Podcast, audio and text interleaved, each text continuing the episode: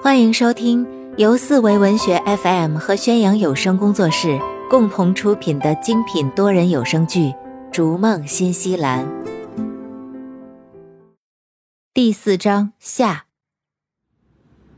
走出房地产中介公司后，陈凯感觉自信满满，再也不用找那些说中文忽悠他的人了，自己完全可以都用蹩脚的英语搞定，就算不懂也可以慢慢问。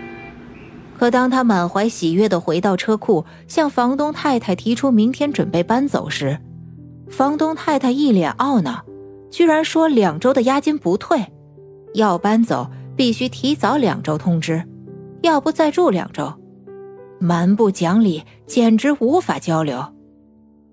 无奈之下，陈凯只有等房东老李回来谈，可谁知老李居然也翻脸不认人，还威胁道。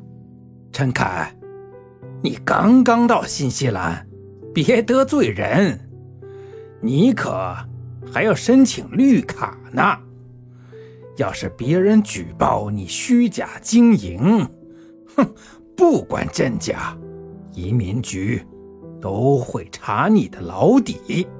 到时候你绿卡拿不到，浪费时间和金钱。陈凯气得真想一拳打过去，最后想了想，还是忍了下来，但还是决定明天就搬走，押金不退就算了。老李望着陈凯转身的背影，又补了一句：“哼，你要是不爽，可以去打官司，光律师费就要几千纽币，别给自己找麻烦。你现在只是一个临时签证。”小心，无法续签。陈凯没有转身，强忍着悲愤回了车库里。有些中国人只会欺负自己中国人，看来在国外一切都要靠自己。最重要的是语言，一定要把英语学好。陈凯后来才知道，其实违法的是老李，他不但没有租房协议，还擅自扣留押金，已经触犯了法律。这些根本不会影响自己的移民创业绿卡申请，因为没有租房协议，所以陈凯的押金也可以赖账不认。说到底，又是被骗了。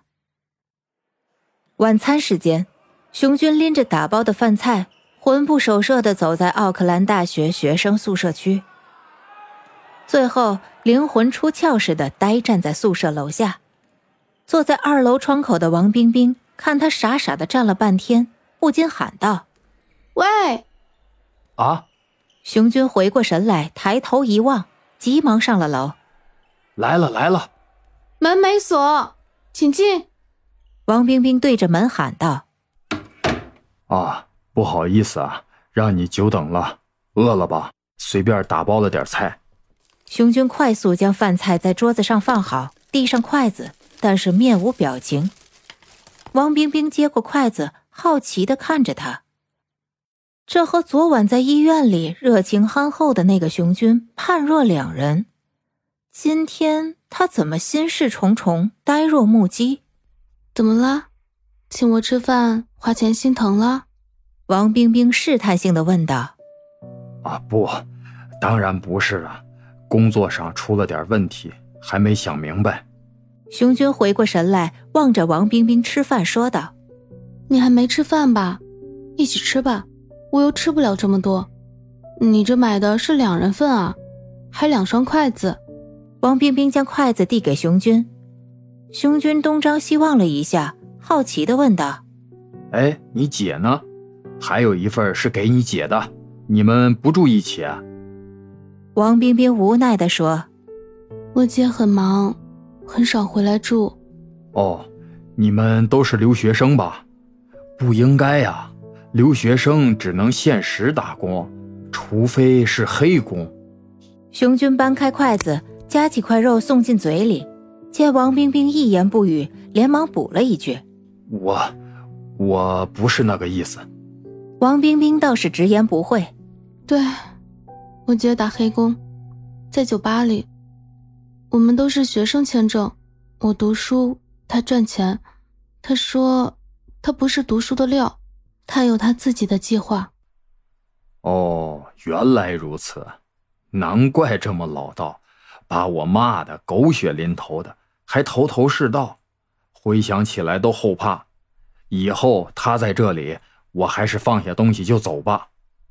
熊军自言自语的：“不至于吧？怎么胆小？看你年纪蛮大的，有四十出头了吧？结婚有孩子了吧？”王冰冰望着熊军，调皮的问道：“三十出头，只是长得老成，没结婚呢。女朋友在国内办理团聚移民呢。对了，你男朋友怎么不来陪你啊？”熊军好奇的问道：“男朋友？”王冰冰瞪着明亮的双眼，皱眉望着熊军，满脸疑惑：“那个高个子男的叫什么？呃，吉利，苏吉利，他不是你男朋友？看你们郎才女貌的，毋庸置疑呀。”熊军微微一笑，得意洋洋的说道。王冰冰的大眼睛望着天花板，愣了一下。欣然自得的说道：“算是吧，我们是好朋友，老乡，都是杭州人，不过还没有谈情说爱。” 我看他挺关心你的呀，明摆着在追求你啊，你为什么不暗示他一下？熊军喜眉笑眼的调侃道。王冰冰先是暗暗窃喜，但突然就表情严肃，一本正经的说道：“我明白了。”你在怂恿我，回头他来照顾我了，你就没事了。哼，你想得美！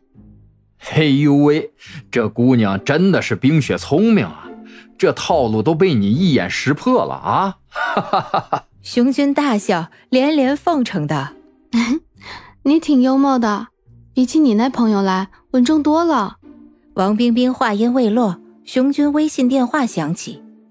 熊军拿起电话一看，微微一笑：“ 我女朋友打来的。”王冰冰一言不语，细嚼慢咽看着熊军捧着电话，柔声细语：“啊，慧慧啊，我在照顾那个撞伤的姑娘。对，吃晚饭呢。对，人挺好的，通情达理。对，骨裂打了石膏。是啊，没办法，意外嘛。好的，好的，行。”那先挂了啊！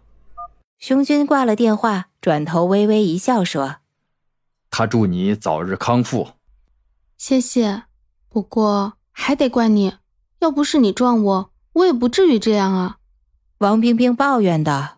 “当然了，是我不对，我错了，原谅我吧，我一定负责到底，将功补过。”熊军笑脸相迎，收拾垃圾。王冰冰低头望着身边的双拐，心情低落，闷闷不乐。熊军收拾完垃圾，准备离开，看了看墙上的挂钟，好奇的问道：“那我回去了，你姐晚上不来吗？你一个人行吗？”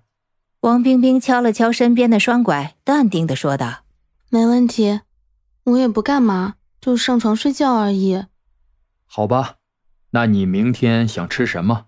熊军在门口转身问道：“明天睡到中午，等你送午餐。嗯，吃披萨吧。你走吧，路上小心哦。我来锁门。”王冰冰拄着双拐起身：“好吧，有什么事情打电话给我，我就住中区，距离不远。”嗯，好的，谢谢啦，拜拜。王冰冰将门锁上，回到沙发上，无聊的翻看着电视节目，心情郁闷。本集已播讲完毕，下集更精彩。